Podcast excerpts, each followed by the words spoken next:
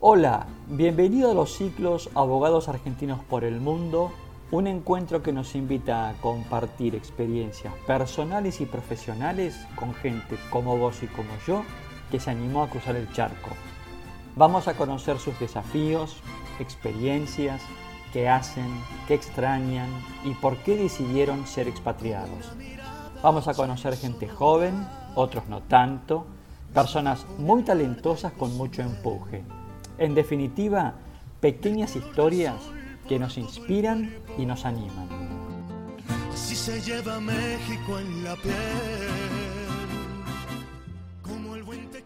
En este episodio de Abogados Argentinos por el Mundo conversamos con Verónica Schilling, abogada argentina que reside actualmente en México y es Head of Legal and Compliance en Conecta. Hola Verónica, ¿cómo estás? Hola Tamara. Antes de, comenzar, me gustaría hacer un breve recorrido de tu vida profesional para poner en contexto a nuestra audiencia. Comenzaste estudiando Derecho en la Universidad Austral en Buenos Aires, te recibiste en 2007 con un excelente promedio. En 2016 tuviste la oportunidad de hacer un intercambio en Jack University School of Law en Carolina del Norte. Luego continuaste con un LLM en Harvard University. Ahora nos vas a contar cómo llegaste a Harvard y lo terminaste en 2010. Empezaste tus primeros pasos de tu carrera profesional en un estudio muy conocido en Buenos Aires, que es Allende Ibrea. Luego estuviste como Visiting Attorney en Chuck Barn and Park en Nueva York. Y también estuviste en Nueva York como Legal Counsel en Counter Global. En 2012 pasaste por el estudio Marvel O'Farrell y Meiral, uno de los estudios más grandes de Argentina, y luego cambiaste un poco tu rumbo y pasaste por despegar una gran empresa como Regional Corporate Legal Manager. Ya llegando a la actualidad, en 2019 eh, a 2021 estuviste en Open Bank en Madrid y en el día de hoy estás, como dijimos al principio, en México, en Conecta, como Head of Legal and Compliance, Ahora nos vas a contar un poco qué hace Conecta y vamos a indagar un poquito en eso, pero primero te quiero dar la bienvenida. Hola Verónica, ¿cómo estás? Hola Tamara, muchísimas gracias. Eh, solo una corrección a la hoja de vida. Eh, Open Bank eh, en realidad está, estuve en Argentina, o sea, es la subsidiaria argentina del, banco, del Banco Digital Español que se está instalando en Argentina y debería estar por salir en cualquier momento, eh, por lanzarse en Argentina. Así que si bien es un, es un banco originalmente español, lo que hice yo fue eh, formar parte de la startup argentina que está liderando Federico Procaccini. Así que eh, sí, solo esa corrección que los últimos dos años sí fueron en Argentina y de Argentina pasé, pasé a México. Excelente. Bueno, viendo toda esta hoja de ruta profesional, me imagino siendo tan joven con todo este carrerón que tenés por delante, lo primero que quiero preguntarte es cuántos años tenés para haber hecho todo esto. Dale, no hay problema. Tengo 37 años. Buenísimo. Yo en, eh, terminé el Austral en 2007. En mi último semestre del Austral lo hice en Duke. Ahí fue como mi primera experiencia con, con el derecho americano y con la forma de estudiar en Estados Unidos, me encantó. Y estuve en Argentina dos años y medio y después me fui a Harvard. para Harvard. Sí, correcto. Excelente. Eh, y cuando para entrar a Harvard me imagino que hay un par de requisitos, no es tan fácil entrar, entra un cierto porcentaje de alumnos. ¿Cómo son esos requisitos? Sí, correcto. Es, eh, hay 200 LLMs por año. En general, en, de Latinoamérica eligen eh, eh, uno por país, salvo Brasil, que por ahí van más. Eh, a ver, lo que me pasaba a mí es que nunca había entrado alguien graduado de la Universidad Austral. Básicamente no, no conocían la universidad. Em, el, el, requisito principal para, para, ingresar a Harvard, además de los exámenes de inglés que tenés que rendir y de las excelentes calificaciones, digamos, llegar a medalla de oro de la Austral, eh, es escribir un personal statement donde describas em, cuál es tu intención, o sea, qué vas a hacer con tu LLM, cómo vas a hacer, o sea, cómo, cómo, cómo vas a demostrar después que, fuiste, que sos un, una alumna de Harvard en el mundo y cómo, o sea, a dónde querés llegar como para tener esa bandera y que a la universidad como le sirva eh, haber participado en tu desarrollo profesional, ¿no? Eh, yo en ese momento hacía, trabajaba en Allende pero hacía derecho ambiental y estaba como muy metida en el tema de generar incentivos ambientales para, para que las empresas privadas como tengan tengan interés en dar cumplimiento a, los temas ambientales. Eh, después, la verdad que me, entonces mi personal statement se basó mucho en eso eh, y en cómo en Argentina en ese momento esto estaba muy poco desarrollado y el paso por Estados Unidos y el conocimiento de, del derecho americano y de cómo se están haciendo las cosas en Estados Unidos, que estaban mucho más avanzados en ese sentido, me iban a ayudar a llevar esto a mi país. Em, la verdad que después me alejé un poco del, del, derecho ambiental, que era básicamente lo que hacía el derecho ambiental corporativo, me empecé, me empecé a dedicar un poco más fuerte al derecho corporativo y finalmente a ser como General Counsel.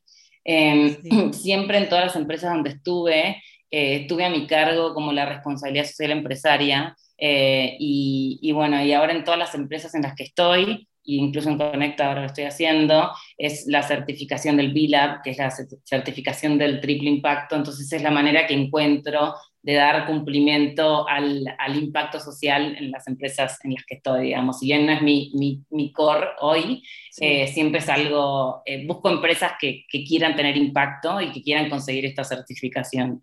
Así que, así que... Sí, creo que es más, a medida que va pasando el tiempo, las empresas creo que le van dando mucha más importancia a este triple impacto, ¿no? Em, Totalmente, pero tenés que tener como un empoderado. Por ejemplo, en, en, mi compañía actual en, México me llamó la atención que no, es tan, no, no, tiene tanta trascendencia como tiene en Argentina el PILA, porque hay mucha más conciencia ambiental. Entonces, está bueno entrar a una empresa y, no sé, formar parte por ahí de un equipo de dirección donde puedas plantear esta iniciativa que sea bien recibida, digamos. Entonces, eso me pasó en Open Bank eh, y de hecho empezamos con la, con, eh, a preparar como toda la certificación B eh, y, y, bueno, también lo estoy haciendo ahora en Conecta. Excelente. Y bueno, antes del LLM, que estuviste en Allende Ibrea, ¿cómo ingresaste? ¿Cómo, cómo te incorporaste a Allende? Porque recién te habías graduado. Sí, correcto. Bueno, la Universidad Austral tenía, eh, hacía mucha, mucha referenciación de abogados, eh, algunos, algunos nos venían a entrevistar a la universidad o la universidad nos coordinaba y nos trataba de, de buscar un estudio, un estudio que esté como alineado a nuestros intereses. La verdad que lo que me pasó a mí es que no quería entrar a un estudio y empezar a rotar. Yo estaba como muy convencida que en ese momento me gustaba el derecho administrativo y ambiental. Estaba dando clases de derecho administrativo eh, en la Universidad Austral con, con Fabián Canda. Eh, y, y, yo quería entrar como de lleno a trabajar directamente con un socio. Eh, y entonces justo en Allende Ibrea se empezó el, en, el, en el momento en que yo entré, había entrado María Morena del Río, que estaba, era muy joven, también, no sé, creo que tenía 32 años o 35 años en ese momento, era socia, la hicieron socia y ella venía a trabajar con Tawil y eh, me contrató a mí como la primera abogada del, de, la estructura del derecho administrativo y ambiental de, de Allende. Así que desde como muy chica pude participar en, proyectos y tener como decisiones en, el equipo junto con Morena y trabajar directamente con ella, que me enseñó un montón. Genial. Bueno, entonces dejaste Buenos Aires, después pasaste por Cambridge y después volaste para Nueva York, donde estuviste trabajando en dos empresas puntuales. ¿Qué te llevó a Nueva York en un principio? A ver, yo quería hacer una experiencia internacional. Eh, digamos, tenía poca experiencia, tenía poca experiencia, la verdad tenía dos años de, haber trabajado en Argentina y no, si bien tocando temas corporativos, más en temas administrativos y ambientales, la verdad que fue como muy difícil, eh, sin tener el background 100% de corporate law, eh, conseguir, conseguir trabajo en Estados Unidos. El estudio me ayudó un montón eh, y, por eso, por eso pude, pude ingresar a, a, Chapman and Park. La verdad que lo que, lo, que me, lo que sí quería hacer, que es una práctica que no existía en Argentina, es el, es el Project Finance, que es el financiamiento de proyectos de, de inversión que en general son sustentables, Eh, entonces mezclaba mucho el tema ambiental, porque como que estaba, todo muy controlado, eran generalmente proyectos de energías renovables, eh, y eh, nosotros nos encargábamos de asesorar a los bancos en, en, el financiamiento de estos proyectos. Así que eso es lo principal que fui a hacer en Nueva York. Lo hice, lo hice durante casi ocho meses en, Chat, en Chattanooga Park y después pasé, me contrataron in-house en una empresa que desarrollaba este tipo de proyectos y pedía el financiamiento de los bancos. Entonces me permitió esto estar de los dos lados, eh, representando a los bancos, que eran los borrowers, y después del lado de los lenders, digamos, y después del lado de los borrowers que pedían, que pedían el dinero. Así que tuve, tuve una muy eh, amplia experiencia en, en, esto de Project Finance. Em, Excelente. Sí, fue muy, muy interesante. ¿Y estuviste entonces en Nueva York viviendo más o menos dos años en total? Sí, yo creo que fueron como tres, entre una y otra cosa, sí, sí. ¿Y cómo fue tu vida en, Nueva York? Porque vos venías de Buenos Aires, eh, habías vivido en Estados Unidos un poco cuando hiciste el LLM. Sí. Pero, ¿cómo es la vida en Nueva York puntualmente? A ver, el primer año fue, eh, el primer año fue, fue bastante fácil porque había muchos compañeros míos de Harvard que seguían ahí eh, y había muchos también argentinos que por ahí estaban en Columbia o que habían ido a otras universidades que estaban en estudios de Nueva York, entonces tenía como un grupo de pertenencia. Lo que pasa con Nueva York es que después del año en general la gente se va y hay como una rotación de gente y ahí sí fue un poco más difícil eh, adaptarme, conocer gente, sobre todo cuando pasé a la empresa, eran todos, eh, yo era la única extranjera em, y, fue un ambiente un poco más, eh, un poco más difícil de, de, mantener, digamos, yo en ese momento era chica, tenía, no sé, 26, 27 años, em, y, y, sí me costó un poco al final, la verdad que al final ya tuve muchísimas ganas de volver, me acuerdo que mi familia me decía, tenés una H1B, te puedes quedar, no sé, por 10 años, ¿por qué? ¿Cómo no vuelvas a Argentina? Acá no hay Project Finance, te vas a aburrir. Pero bueno, yo había estado bastante tiempo entre él y mi vida allá y, y, bueno, sentí, sentí que, era, que era el momento de volver y, y aportar también un poco todo lo que había aprendido de Argentina también me pasó, yo tenía una beca, eh, que es la beca Fortabat, que, que, me obligaba en algún momento a volver y aplicar como todo el conocimiento que había, que había, que había adquirido en mi país de origen. Y, y, bueno, y también sentía que tenía como una obligación moral de volver por, por ese tema. Así que bueno, por eso decidí, decidí volver a Argentina. ¿Cuándo volviste? Volví como en abril del 2012 que, bueno, ya estaba en conversaciones con, con, Cecilia Mayral, que bueno, también fue a Harvard de, de, de, Marval, y, y, ella estaba buscando, buscando un senior para su equipo, y, y, bueno, volví ya con, el, con, con, con, la decisión de volver a Marval. Excelente. Y hoy estás en México. ¿Cómo llegaste a México? ¿Cómo llegué a México? A ver, en realidad... perdón, volviste... Eh, de Estados Unidos con la idea de quedarte un poco acá, pero al final te terminaste yendo a México. Una propuesta, ¿cómo fue esa propuesta para irte para allá?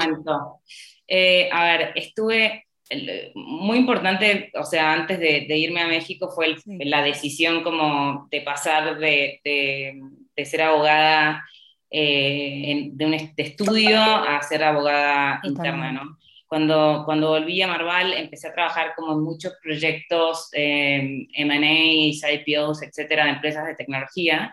Y eh, así es como, bueno, me enteré, me, me, contactaron de Despegar, que estaban recién armando el equipo de legales como 10 años después de, la, de, que la compañía ya estaba en operación y que estaban preparando para el IPO. Yo venía a hacer IPOs en el estudio, de hacer muchísimo M&A, y, bueno, acepté el desafío de, este, de, este, rol regional y de empezar a crear un equipo de legales que, que, no existía y que, bueno, la empresa se empieza a acostumbrar de que había, de que, había que reportar un equipo de legales.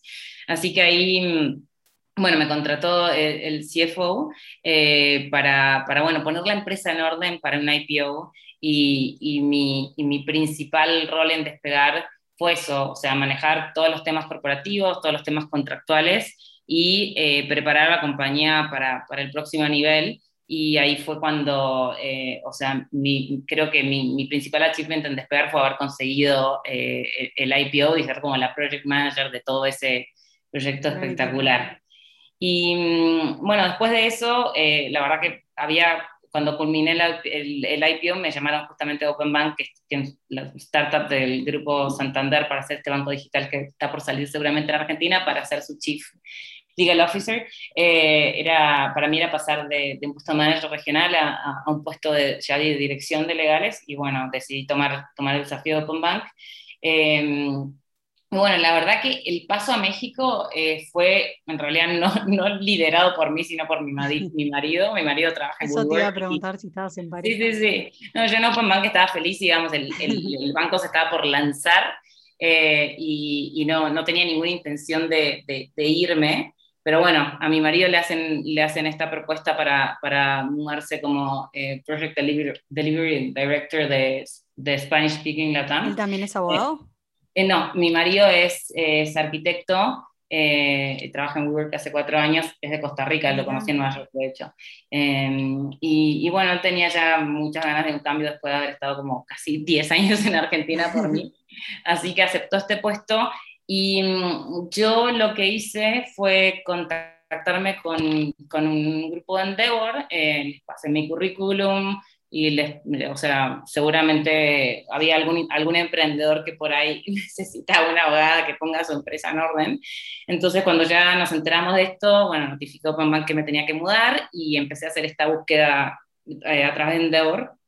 Y bueno, me llamó el, el CEO de mi empresa actual y me dijo, literal, necesito que hagas lo que hiciste en despegar, o sea, que, ponga, que crees el departamento legales, porque no existe, eh, y que, que, nos ordenes y que, y que eh, eh, prepares a la, a la, empresa para recibir capital, para que sea atractiva para los inversores y eventualmente salir a bolsa.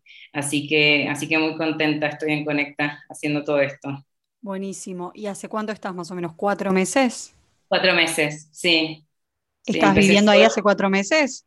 Viviendo acá hace cuatro meses, sí. O sea, relativamente poco. Sí. Em, ¿Y con tu pareja se hicieron amigos? ¿Conocían gente que vivía allá? Sí, mira, tengo mi hermana que vive acá hace ocho ah. años. Ella tiene dos hijos de la misma edad que los míos.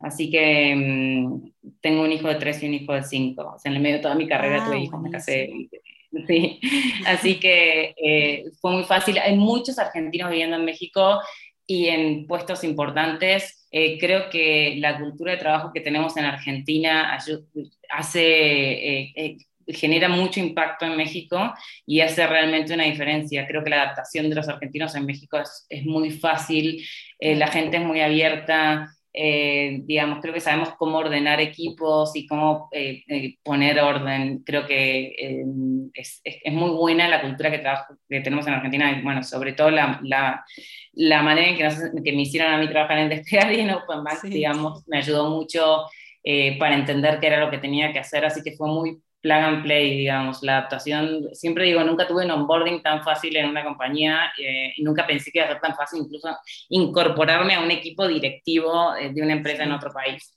Así que, mm, así que sí, estoy muy contenta. ¿Cómo te estás llevando con las costumbres así mexicanas eh, en el día a día, con las comidas?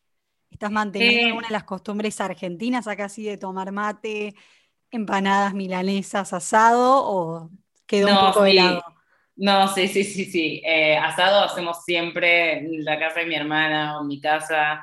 Eh, también hay un grupo muy grande de argentinos que en general organizan como asados en un campo los fines de semana, así que eso, eso se mantiene. Tengo también amigas argentinas viviendo en mi edificio y cada dos por tres nos mm. juntamos a tomar mate, así que sí, ves como todo intacto, totalmente.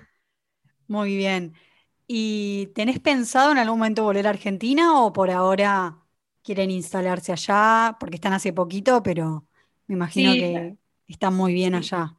Sí, la verdad es que em, a, mí, a mí lo que me gusta, y después de, de, todas las cosas que hice, descubrí que me gusta mucho esto de ayudar a las empresas a organizarse y que sean atractivas para inversores y que puedan participar de un IPO. O sea, me gusta mucho esto de estar en un startup y que convertirla en un scale-up, ¿no? Y desarrollarla. Y, y, o sea, no, o sea, no me gustaría, no, no, no, me vería en una empresa tradicional donde simplemente hay que cumplir procesos. Es como que me gusta crear los procesos, crear los contratos. Entonces, eh, la verdad que México creo que es un país que tiene mucho emprendimiento eh, y, y, y, por ahora eh, creo que nos, que nos vamos a quedar acá, eh, pero no descarto en algún momento volver a Argentina, digamos, mi, mi otra hermana, mis papás están allá, no sé, mi familia se dedica al campo, así que la empresa, digamos, familiar mía propia está allá, entonces entonces, bueno, estamos divertidos por ahora, pero creo que mi marido y yo los dos somos como bastante nómades en ese sentido de que podemos levantarnos e irnos y que, que no genera muchos conflictos. Así que en ese sentido eh, iremos evaluándolo. Por ahora estamos muy contentos acá. Muy bien. ¿Y qué es lo que más te está gustando y lo que no de México? Em, a ver, eh, lo que más me gusta... Em, creo que es, em, eh, creo que la gente es, es, muy amable, es muy, muy, eh, muy abierta, digamos, en el trabajo no me tocó, no sé, lidiar con temas como políticos o escondidos, como que no encuentro, no encuentro eso que por ahí me pasaba en algunas empresas en Argentina. Lo que sí me cuesta mucho es eh, que la gente cumpla con sus compromisos, porque por ahí, eh, no sé, ponemos una fecha de entrega de algo y pasó algo y no me avisan que van a incumplir con los plazos, entonces, em, o no me quieren decir por ahí que, que, van tarde, entonces me meten excusas y es como que esas, esas cuestiones es como que quiero ir ajustando para que, para que, para que mi equipo, que bueno, recién estoy formando porque contraté seis personas en los últimos dos meses y tengo como cinco búsquedas abiertas. Eh, ahora que ya está formado, empiece como a ejecutar y a ser eficiente, ¿no? Entonces, eh, hay, hay, cuestiones culturales que, que, creo que se ponen en el medio de esto. Entonces, estoy tratando de lograr acuerdos, o sea, respetando la idiosincrasia de cada uno, eh, pero sí para que, para que se puedan cumplir los objetivos. Excelente. Por lo que pude percibir de esta charla, sos como una mujer líder que se siente muy cómoda en ese rol, ¿no? Sí, sí, la verdad que sí. Muy bien. Bueno, para terminar, me gustaría que, que le des algún consejo a algún joven abogado profesional que se está por recibir o recién se recibió, que tiene ganas de, viajar al exterior, de, de, tener un LLM, de, de una experiencia afuera, ¿qué consejo le podrías dar? A ver, em, yo les aconsejaría que busquen, que busquen algún, o sea, que busquen algún propósito específico, no ser famoso, ganar más plata, etcétera, sino que vean en la legislación o en el país qué está faltando, de qué manera puedo contribuir y a partir de eso empezar a delinear una historia que puede terminar en múltiples caminos pero creo que sí o sí eh, es muy importante ir a lo concreto y tener como una convicción de, de esto, de algo que, que, tiene que cambiar, de cómo yo puedo transformar la realidad, ¿no? Eh, y a partir de eso, armar el personal statement, estudiar, o sea, basar su currículum, o sea, es muy importante también que el currículum tenga una historia, que cada paso que cada uno haya dado, o sea, no sé, yo cambié cada dos años básicamente me cambiaba de trabajo, entonces es como la gente me mira, pero te cambié de trabajo todo el tiempo, pero bueno, todo tiene un propósito. Entonces, eh, creo que, que, esa coherencia y, y, esas ganas como de trascender son muy importantes a la hora de, de presentarse frente a los demás eh, y, y, a la hora de cómo empezar a conseguir cosas, ¿no? Creo que la gente busca, eh, más allá del conocimiento técnico, esa, esa pasión por, por, cambiar la realidad. Buenísimo, muy bueno. Bueno, Verónica, quiero agradecerte por, por esta entrevista, por tu tiempo. Creo que has dejado un gran mensaje y especialmente para todas las mujeres, para todas las mujeres líderes que, que tienen ganas de seguir creciendo y esperemos que a los jóvenes profesionales que están con dudas de, de viajar al exterior o de tener nuevas experiencias les ayude, así que quiero darte las gracias. No, muchísimas gracias a vos, Tamara. Hemos conversado con Verónica Schilling, abogada argentina que reside actualmente en México, es Head of Legal and Compliance en Conecta, una mujer líder con una amplia experiencia en el mundo corporativo y, y ambiental. Nos vemos en el próximo episodio de Abogados Argentinos por el Mundo.